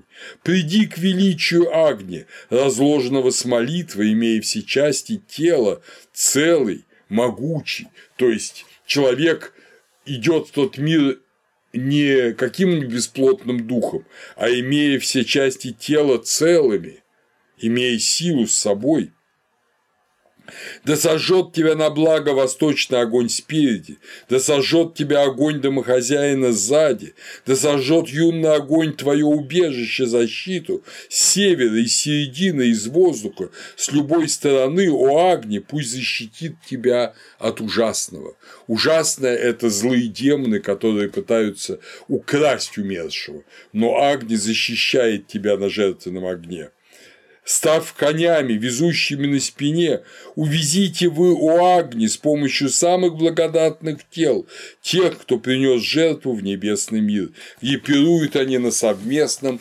пиру с богами, то есть языки пламени уподобляются коням, уносящим умершего. На благо у Агни сожги его сзади, на благо спереди, на благо сверху, на благо снизу сожги его. Один трояко разложенный от Джата Ведас, знаток созданий, направь его со всех сторон вместе в мир благих деяний. Да хватит его на благо зажженные огни, готови его здесь, для Праджапати и для жертвы. Пусть Джатаведасы не откинут ничего прочь. Человек должен целиком перейти в тот мир. Движется жертва, протянувшись, направляя принесшего жертву в небесный мир. Да насладятся огни им, пожертвованным целиком. Готови его здесь для праджапати и для жертвы, пусть джатаведасы не откинут ничего прочь. Принесший жертву, поднялся на сложенный костер готовы лететь в небо со спины небосвода. Для него, Творца благих деяний, сияет в воздухе сверкающий небесный путь, исхоженный богами. Вот каким путем идет умерший. Да будут тебе огни хотором, Брихаспати от хварью совершает жертвоприношение и называются жрецы, которые его совершают, но они Агни, Брихаспати, да, Индра, Брахманом, справа от тебя. Эта принесенная законченная жертва идет туда, где прежний путь пожертвованных. То есть то, куда ты жертвовал, теперь ты сам идешь туда. Дальше во время погребального обряда э, священник рассыпает прожаренные э, зерна над умершим. Те зерна, что я рассыпаю для тебя, смешанные с сезамом, полные сватка. Сватка, как вы помните, это жертвенный напиток для умерших. Да будут они тебе разрастающимися мощными, да одобрит их тебе царь Яма. То есть поля жертвоприношений, они здесь начинаются, но зерно прожаренное, оно здесь не взойдет, но там, уже прошедшее через огонь жертвоприношение, оно взойдет для того мира. И констатация в этом гимне, 37 стих, «Этот смертный идет в бессмертие, сделайте ему дом по родству». То есть по родству с ямой, который создал этот мир и ушел первый в бессмертие, пройдя через смерть. Этот ритуал можно коротко сформулировать в известной формуле из 48-й гимн 8-й мандалы Ригведы. Мы выпили сому, мы стали бессмертными, мы пришли к свету, мы нашли богов. Что может нам сделать теперь недоброжелательность? И что слово смертного о бессмертной? То есть, вы видите, сома – напиток бессмертия, мы стали бессмертными, и мы пришли к свету, да, а он был свет человеков, Христос. То есть образ света очень важен. Это образ жизни и образ истины. И таким образом находят богов, входит в мир богов. Категория света много раз обыгрывается и в ведах. Э, например, с начала 115-го гимна, очень красивое, поэтическое. «Взошел яркий лик богов, глаз Митры, Варуны, Агни». Вот такое же тройственное наименование, как и в Египте, да, Рагурахти. Он заполнил собой небо и землю, воздушное пространство, сурье – солнце, дыхание жизни, движущегося и неподвижного, дыхание жизни, Свет – дыхание жизни. Свет, как говорит Шатапатха Брахмана, – это творящая сила. Джьоти Праджанаман. Свет имеет творящую силу, утверждает Айтирия Самхита. Свет – это то, что создает, и то, к чему стремится человек. Смерть человека, опять же вспомним Семенцова, осознающего свое происхождение от небесного жертвенного огня, есть некоторым образом возвращение его к небесному первоисточнику, то есть к Солнцу в его невидимой таинственной форме черного Солнца. Эта мистика черного Солнца, я помню, мы говорили много с Всеволодом Сергеевичем на эту тему, она по-своему хотя и не безусловно, но очень важна. В том же 115-м гимне говорится «Сурья», то есть солнце, бесконечно светла одна его сторона, другую черную собирают кобылицы. Кобылицы, так же как и воды, это люди. И туда они собираются. Что такое черное? Солнце то солнце, которое сияет над нашим миром, которое всходит и сияет, оно, естественно, светлое солнце. Но те, кто ушли по ту сторону солнца, в мир, в котором уже нет времени, там солнце черное, потому что оно как бы вне времени уже находится. Вот этот образ черного солнца, к которому идут риши, не надо понимать, что это плохое солнце, это солнце, которое уже не светит, потому что сами умершие есть свет. Опять же, вспомним апокалипсис, что уже нет солнца, потому что свет дает уже не солнце и луна, а дает сам Бог людям. Вот отсюда образ черного солнца. И аскеты, или как их называют в Ригведе, лохматы, они именуются детьми солнца. То есть те, кто рождены солнцем и идут к нему. Этот гимн аскетов тоже очень интересный, и, может быть, э, я его вам хотя бы частично прочту. Косматые аскеты. Косматый – огонь, Косматый – яд. Косматый несет две половины Вселенной. Косматый делает, чтобы мир увидел солнце. Косматый зовется этим светилом. Аскеты, подпоясанные ветром, одеваются в коричневые грязные одежды. Они следуют порыву ветра, когда боги вошли в них. Возбужденные состоянием аскета, мы оседлали ветры, только тела наши вы смертные видите перед собою, а мы там, мы в этих э, мирах. Он летит по воздуху, глядя вниз на все формы. Аскет каждому богу добрый, друг, готовый на благое деяние. Конь ваты, друг ваю ветра. Вот аскет, подстегнутый богами. Он живет возле двух морей, которая восточная и которая западная. Странствуя тропой Апсар, Гандхарвов, диких зверей, аскет понимает их волю, он их милый, самый привлекательный друг. Ваю, то есть ветер, для него сбивал напиток. Кунаннама выдавливала, когда косматый из сосуда с ядом пил вместе с Рудрой. Вот такой таинственный гимн, но он показывает, что еще здесь, в этом мире, аскеты, особые подвижники достигают этого мира богов. То есть они люди, и от них не скрыт этот мир. Но аскетизм вот это, это аналогия погребального костра. То, что обычный человек достигает через погребальный огонь, то аскет достигает своим подвижничеством. Что он, чего он достигает? Он достигает сварга локи, мира небесного, мира вот этого сияющего райского бытия, мира сварги, сварога, который описан в 113 гимне 9 мандалы. Он не идет в Нарака Локу, в земляной дом. И вот интересно, что, хотя мы постоянно говорили о жертвенном огне, мы должны понять, что это не обязательно. Например, 18-й гимн 10-й мандалы Ригведы, который я вам сейчас прочту, он э, говорит вообще совершенно наверняка о трупоположении, о захоронении умершего в землю. Опять же, этот гимн это просто иллюстрация погребения, которое совершается.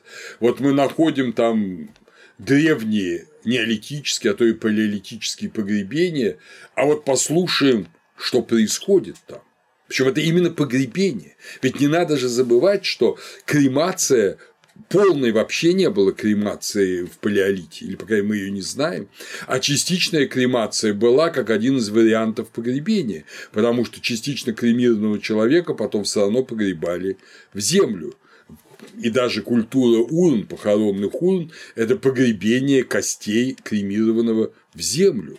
То есть все равно земля и огонь или сочетались, или была только земля первоначальная мистика Земли, захоронение в земле. Постепенно огонь вытесняет землю, и люди решили воплотить в ритуале то, что они знали из тайны самопожертвования ямы, что он сам себя пожертвовал э, первый человек, и из-за этого возник мир. Собственно, кремационный костер – это прямое воспроизведение этого. А до этого было погребение. Но, тем не менее, это все равно было то же самое. Вот посмотрим этот похоронный гимн с погребением, уникальный на самом деле, который, видимо, очень древнее нам дает свидетельство вот этого последнего пути человека. Прочь о смерть, ступай другим путем, твой собственный умершего, иной, чем путь исхоженный богами. Тебе, зрящий и внемлющий, я говорю, не поражай ни наших детей, ни мужей. Когда вы уйдете, стирая след смерти, пронося дальше свою долгую жизнь, набухая от потомства и богатства, будьте чистыми, очищенными, о достойные жертвоприношения. То есть начинается это с того, что люди, которые участвовали в похоронном обряде, они уходят, они очищают все. Эти живые отделились от мертвых. Наш призыв богов оказался удачным сегодня. Мы ушли навстречу пляске и смеху, пронося дальше долгую жизнь. То есть похоронили и ушли. Эту преграду я устанавливаю для живых. Пусть же никто другой среди них не отправится к этой цели. Да проживут они сотню обильных осеней, да закроют они смерть горой. То есть смерть там, а мы продолжаем жить здесь. Как дни возникают один за другим, как времена года идут за временами года правильной чередой, так, о Создатель, соразмеряй сроки их жизни, чтобы последующий не покидал предыдущего, то есть чтобы дети не умирали раньше родителей. Поднимайтесь вы, выбирая себе долгую жизнь и старость, в правильном порядке, смыкая ряды, сколько есть. Пусть согласится тут Тваштар, Творец, дающий хорошее рождение, создать долгий срок вашей жизни. Это обращается ко всем, кто был на церемонии похоронной. Эти жены не вдовы, счастливые в браке, пусть натрутся маслом, как притиранием, без слез, без болезней, в красивых драгоценностях, пусть взойдут сначала женщины на супружеское ложе. То есть, что вот кончен погребальный обряд, и вы снова можете быть с вашими мужьями, те женщины, которые участвовали в этом обряде, и снова быть на супружеском ложе. А вот дальше начинается уже то, что имеет отношение к умершему. «Восстань, о женщина, к миру живых! Ты лежишь рядом с этим бездыханным, иди сюда!» Ты вступила в этот брак с мужем, взявшим тебя за руку и жаждущим тебя. То есть, видимо, обычай, что женщина ложилась рядом, жена рядом с умершим, и тот, кто хотел ее взять в жены, ну, предполагает, что это был брат умершего, но не, не обязательно, тот, кому она была любима, кто, он ее берет, и она идет уже с ним. Он жаждет тебя, то есть ты не умирай вместе со своим мужем, а ты иди, продолжай жизнь. Поэтому обряд сати, когда женщина всходит, да, вы помните, запрещенный англичанами, самосожжение вдов, он совершенно не принят в ведах. В ведах после того, как вот, то есть он опять же является воплощением незавершенного обряда. Да, женщина ложилась в могилу рядом с умершим, а потом из этой могилы выходила к новой жизни с тем мужчиной, который брал себе снова в жены. Э, второй брак, естественно, считался нормальным. Мы вспомним, что потом, опять же, жен убивали вместе с, э, ну, я имею в виду не в, в Индии, а, скажем, у викингов, у, у славян, их убивали вместе с умершим мужем, приносили в жертву всех или одну. А тут все нормально, ее берут снова к жизни. Беря лук из руки мертвого, ради нашего господства, ради почета, ради силы, я говорю, здесь вот ты, тут мы, храбрые герои, пусть победим мы всю враждебность и происки. Опять же, оружие умершего, скажем это кшатри, клалось рядом с ним, но это оружие потом забиралось его детьми, сыновьями, братьями, близкими и опять шло в бой человек умирал, а все, что он оставлял на земле, жену, оружие, ну, наследство, все это шло в мир живых.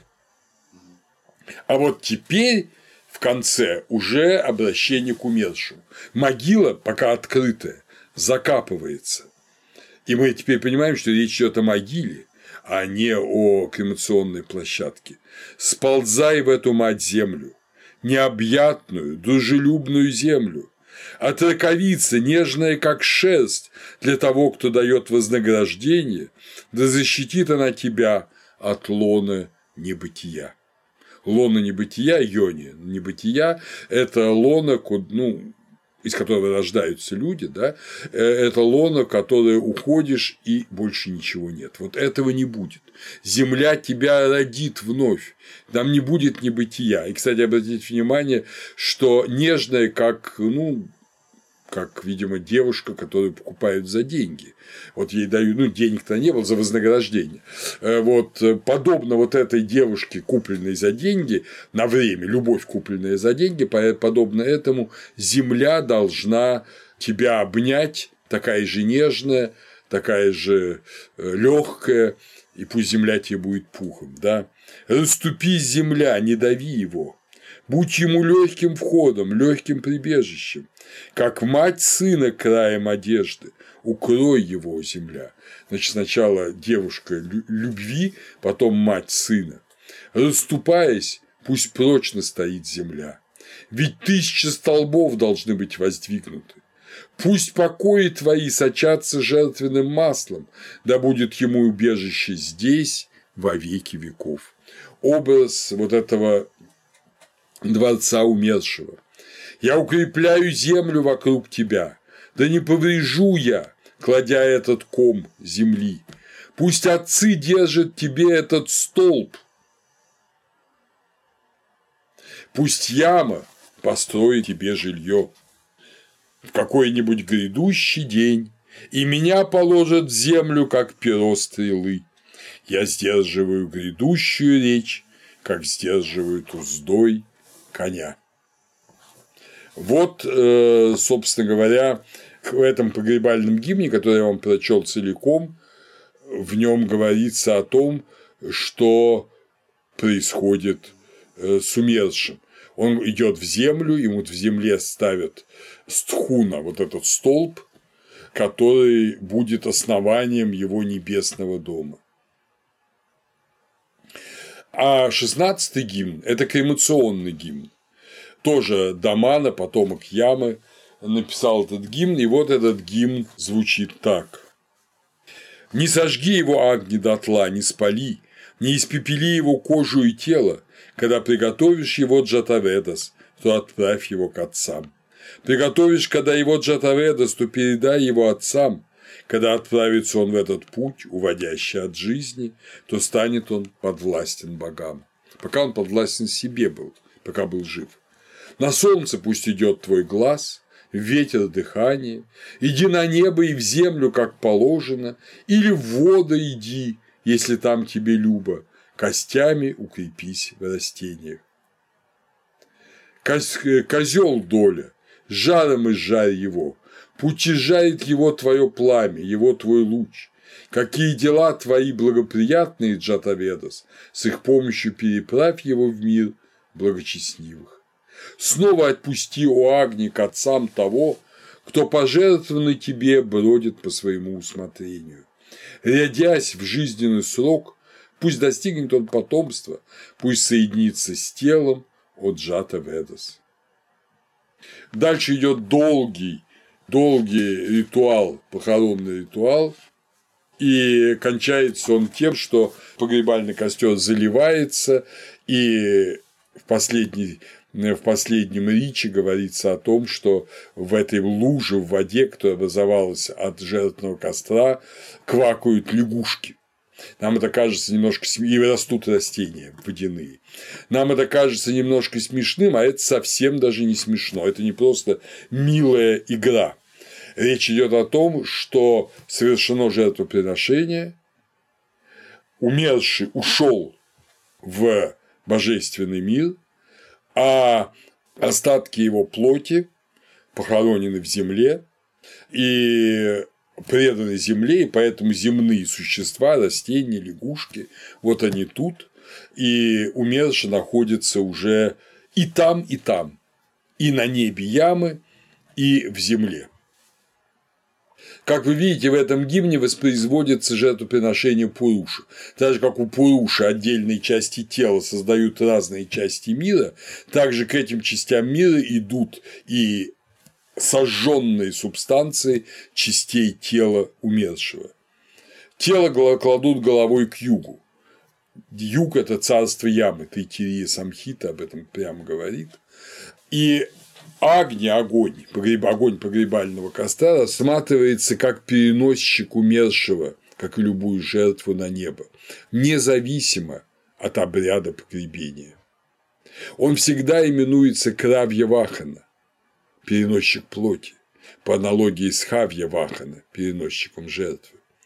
В 15-м гимне 10 мандал, 14 стих, говорится, кто сожженный Агни, кто не сожженный Агни, посреди неба радуется поминальной жертве. С ним отправляйся, как самовластный повелитель, в этот путь, уводящий от жизни. Создай тело по желанию. То есть и тот, кого кремировали, и тот, кого не кремировали, более древний, видимо, обряд, вот, он все равно отправляется на небо, он все равно отправляется вот в эту сваргу, и он создает себе новое тело по своему же желанию. Путь уведения жизни – асунитим – уведение жизни. Асу – это жизнь, существование, индивидуальное существование после смерти. Асунитим – уведение жизни – это переход индивидуальной жизни в другой мир, другой мир. Итак, дорогие друзья, мы видим, насколько вот глубоко это понимание ну, взаимной жертвы, если угодно. И то же самое это вот я читал о судьбе женщины, да, жены умершего. Вот мы в Адхарва Веде, это третий гимн 18-й мандалы. Эта женщина, выбирая мир мужа, лежит возле тебя у смертной, когда ты ушел, соблюдая древний закон. Но дай ей здесь потомство и имущество. То есть не там, а здесь, на земле. И следующий момент жрец говорит «Поднимайся, о женщина, в мир живых, ты лежишь рядом с тем, чья жизнь ушла, иди, ты вступила в отношения мужа и жены с тем, кто взял твою руку со вторым мужем.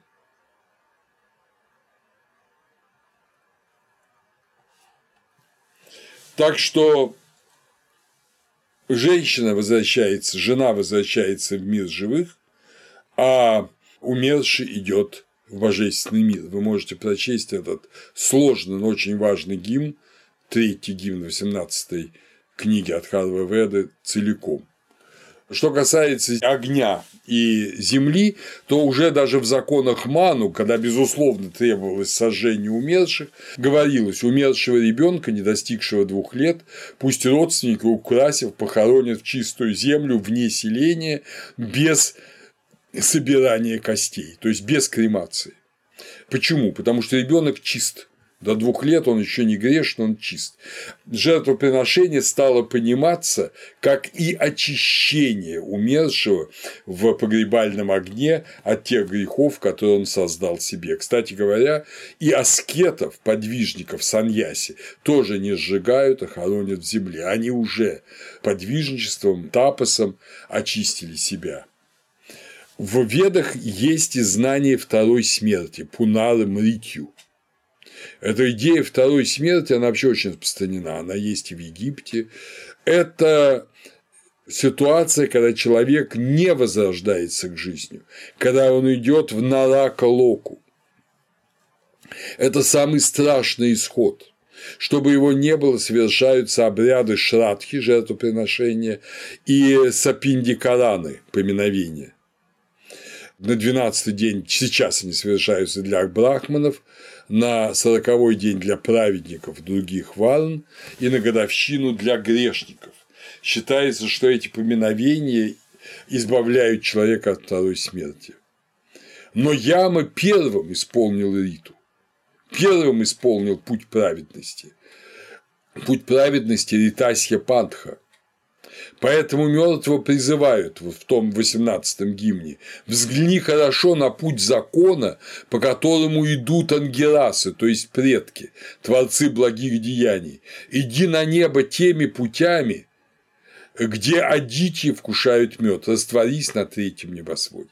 То есть путь праведности, путь закона – Ритасья Панха – это путь, который избавляет от нарака Локи. Исполнение риты необходимое условие. И для этого э, в Игведу введен такой своеобразный гимн, как десятый гимн десятой мандалы Игведа. Сколько спекуляций было вокруг этого гимна. Этот гимн – это диалог, вообще это фактически театральный диалог Ямы и его сестры Ями, ее, его сестры-близнеца, Сестра-близнец, забегая вперед, я вам сразу раскрою тайну, сестра-близнец пытается соблазнить своего брата, чтобы он переспал с ней и таким образом родил детей. Что произошло, вы сейчас узнаете. Но этот гимн очень тонкий, очень, даже я бы сказал, с чувством юмора, очень изящный. Ями начинает сестра. Как бы я хотела повернуть друга к дружбе, даже если он прошел мимо много йоджан, то есть много миль, через бурный поток, предусмотрительно хотел бы иметь внука от отца, представляя себе продолжателя на земле. Видите, как издалека все начинается. Яма. Твой друг не хочет такой дружбы, когда женщина с одинаковыми признаками становится чужой. То есть вступать в брак-то можно с чужой, со своей сестрой это не вступ, нельзя вступать в брак, это же не Иран вам. Сыновья великого Асуры, герои, поддерживатели неба, смотрят далеко вокруг. То есть э, есть Варуна, есть другие боги, которые смотрят за соблюдением риты, порядка, ями.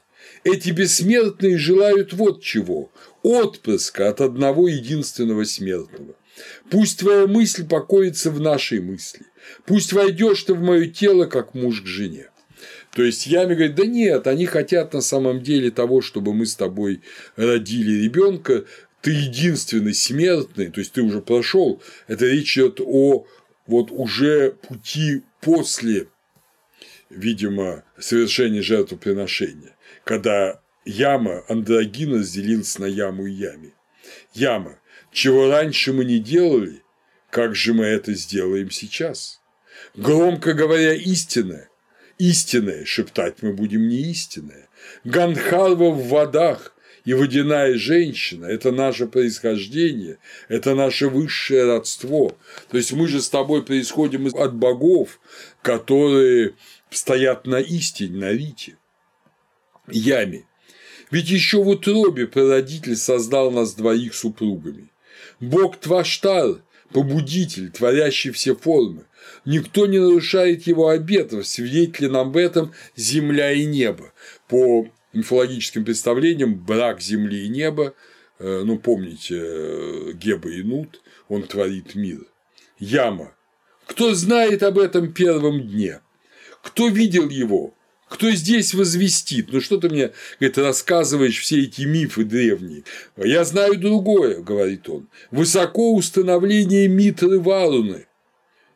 О, сладострастная, что же ты обращаешься с соблазном к мужчинам? То есть Митра Ивановна – это хранители Риты, э, ее проводники в этом мире, э, или хранители Риты, Митра Ивановна как одно существо.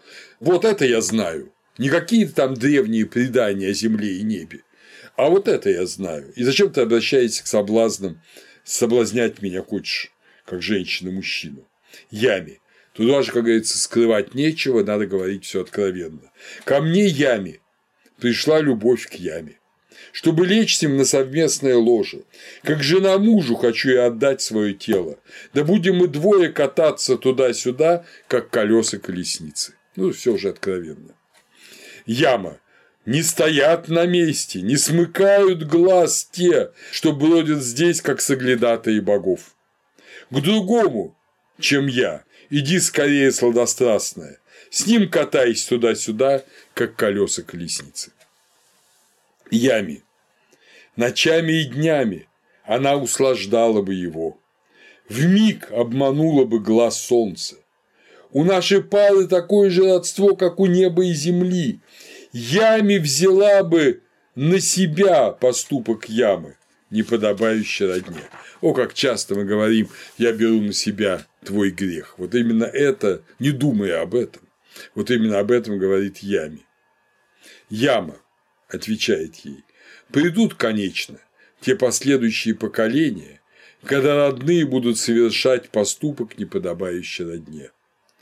Подкладывая, подкладывая руку для быка, ищи себе прекрасное другого, чем я мужа.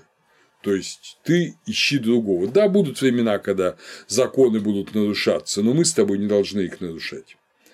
К чему тогда есть брат, это Ями возмущается, если приходится быть беззащитной? И к чему сестра, если все равно обрушится небытие, осад? Обезумев от любви, я шепчу это снова и снова, соедини свое тело с моим телом. То есть впереди небытие, впереди смерть. Зачем тогда жить?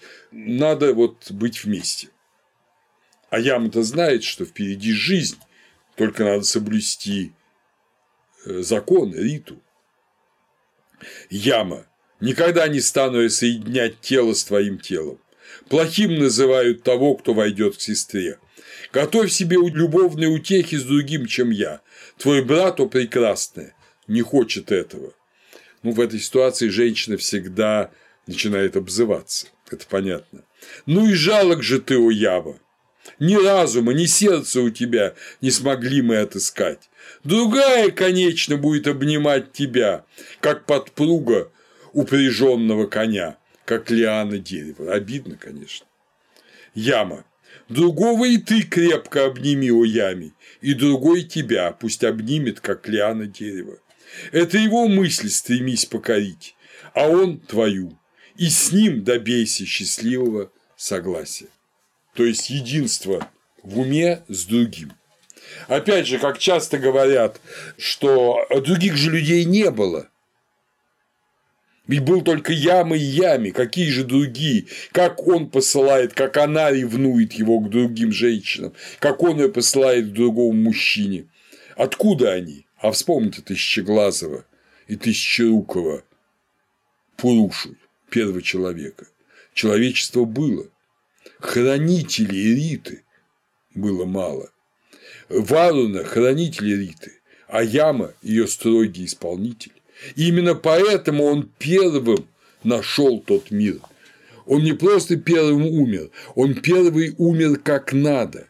Он умер как жертва и как исполнитель закона. И поэтому его именуют, яму именуют в Индии Дхармараджа. По индийскому определению предки растут законом. Соблюдение закона ими самими открывает им путь в небесный мир, в Сварнару, в Сваргу, и соблюдение их потомками закона помогает предкам утвердиться в этом небесном мире. Не случайно же Шатапатха Брахмана говорит, что человек – это животное, которое становится человеком благодаря соблюдению риты и жертвоприношениям. Вот так истинным человеком Яма стал когда он принес себя в жертву, соблюдая риту, как мы сейчас прочли только что в десятом гимне, десятой мандалы. Да, яму молят о долгой жизни. Он дает долгую жизнь, но венцом этой жизни является блаженная смерть. Это знание до конца имеется только в ведах. Уже у зороастрийцев Има Джамшед, как говорится в Эндидаде, он царственный правитель в золотой век человечества, но он отнюдь не тот, кто открывает вот этот божественный мир. Кстати, еще одно имя Ямы – это Ману. Потом их стали разделять и стали говорить, что Ману – это сын Вивасвата от смертной. Помните, я вам говорил, что Саранья – это убегающая жена, э, мать Ямы. И вот стали говорить, что она убежала, а боги подменили Вивасвату Саранью смертной девой э, Саварной и от нее родился Ману. Об этом есть в Ригведе, 17-й гимн, вот об этом как раз говорится. И дальше очень много об этом. Э, и что Ману принес первую жертву, зажегший огонь с размышлением с помощью семи хоторов. Но, по всей видимости, Ману и Яма – это, в общем, первоначально одно и то же. Ману – это человек, Яма – это близнец. И бессмертие, которое обретает Яма, Ману – это бессмертие предков, обретенное благой жизнью через смерть, которое становится подобным бессмертию богов. По наблюдению самого, может быть, выдающегося индийского э, санскритолога и одновременно религиозного человека Пандуранг Ваман Кааная, который великий был исследователь Дхарма Шастра, сансара и карма противоречат похоронным поминальным ведийским обрядам. Я это специально подчеркиваю, потому что вот э, Каанай был удостоен титула Махо Патхьяя, то есть высшего учителя учителей. И вот он считает, что э, сансары и кармы не было в тогда. Был путь прямой, путь из этого мира или в Сварга Локу, или в Нарака Локу, и яма – открыватель пути в Сварга Локу. Интересно, что около ямы два пса, их упоминают уже веды, это Шьяма и Шабала, которые уносят умерших в тот мир. Вы понимаете, что образ собаки как проводника э, в тот мир, они универсальны. Не случайно у Имы Авестийского ямы четыре собаки, не случайно у египтян Анубис, как э, открыватель пути Вепвавет, Цербер, да, у, в греко-римском мире, и Христофор кинокефал у христиан, собакоголовый носитель Христа, тот, кто открывает ему якобы божественный мир. То есть этого предания нет, но образ Христофора Кинокефала в христианстве есть. Так что какой-то отблеск вот этих древних представлений есть и здесь. Потом постепенно яма становится все более и более образом просто смерти. В Катха Упанишаде, который мы в свое время будем читать, когда будем заниматься Упанишадами, яма уже как смерть приходит к Начкетасу, и э, когда ему надо умереть но яма – это, хотя он и бог преисподней уже, а не третьего великого неба, но он все равно благой э, бог для праведников. И в Катха Упанишаде, на самом деле, Начкетус он открывает великую тайну, как достичь божественного бытия. В этом суть этой Упанишады. И в других рассказах, из, скажем, из Махабхараты, тоже яма, хотя и уже обычный бог смерти, он все равно не злобный садист, а он добрый и милостивый к праведникам. Например, в третьей книге Махабхараты Вараньяка Парви рассказывается о замечательной девушке Савитри, дочери царя Ашвапати. И вот эта Савитри – возлюбленная Сатьявана, за которую она хочет выйти замуж, но ей предсказывают, что если ты выйдешь замуж за Сатьявана, он умрет через год. Ты не сможешь с ним жить долго. Она все равно за него выходит замуж, но через год, естественно, Сатьяван умирает, и Яма пришел за ним и понес его в царство теней. И Савитри, да, это противоположное Орфею и Евредике, и Савитри последовал за ним, то есть в царство мертвых. Ее самоотверженность поразила яму, и он обещает ей какой угодно дар, кроме жизни мужа. Три раза Ям пробовал удержать Савитри не идти к смерти и предоставляя ей один дар за другим, но она все таки следовала за ним. И, наконец, Яма вернул Сатьявану жизнь. Э, противоположный рассказ – это принц Руру и удивительная дочка Апсара и Гандхаровов, учившаяся у великого подвижника Прамадвара. Прекрасная девушка, которая в самый день свадьбы с принцем Руру, которому разрешили эту свадьбу, отец разрешил, она укушена змеей и умерла. И принц Руру говорит, обращаясь к богам, я вел праведную жизнь, я приносил жертвоприношения, я покончу самоубийством, если вы мне не вернете Прамадвару. И боги ему говорят, да, мы тебе вернем. Яма, вернее, к нему приходит и говорит, мы тебе вернем Прамадвару если ты отдашь ей половину своей оставшейся жизни. Принц Руру с удовольствием отдает половину жизни, а в итоге они, Прамадвара воскресает, и в итоге они счастливо живут всю жизнь, потому что великая жертва, она дает счастье не только во временной жизни, но навсегда. Так что и во времена Пуран, во времена Махабхараты и до сего дня Яма остается добрым к праведным и самоотверженным в любви. А любовь, как вы понимаете, это образ полнейшей самоотверженности, если это настоящая любовь. Так что тот, кто начинал как великий творец мира, вернувший людям жизнь через тайну жертвоприношения, человек – сотворивший богов, тот и до сего дня в Индии, где уже давно забыты эти представления, является тем, кто творит добро тем, кто сам жертвует собой, как когда-то Яма пожертвовал собой ради создания мира.